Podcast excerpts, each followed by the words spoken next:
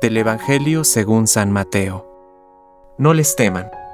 No hay nada oculto que no deba ser revelado, y nada secreto que no deba ser conocido. Lo que yo les digo en la oscuridad, repítanlo en pleno día, y lo que escuchen al oído, proclámenlo desde lo alto de las casas. No teman a los que matan el cuerpo, porque no pueden matar el alma teman más bien a aquel que puede arrojar el alma y el cuerpo a la gehenna. ¿Acaso no se vende un par de pájaros por unas monedas?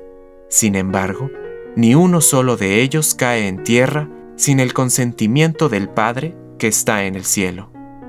Ustedes tienen contados todos sus cabellos. No teman entonces, porque valen más que muchos pájaros al que me reconozca abiertamente ante los hombres, yo le reconoceré ante mi Padre que está en el cielo.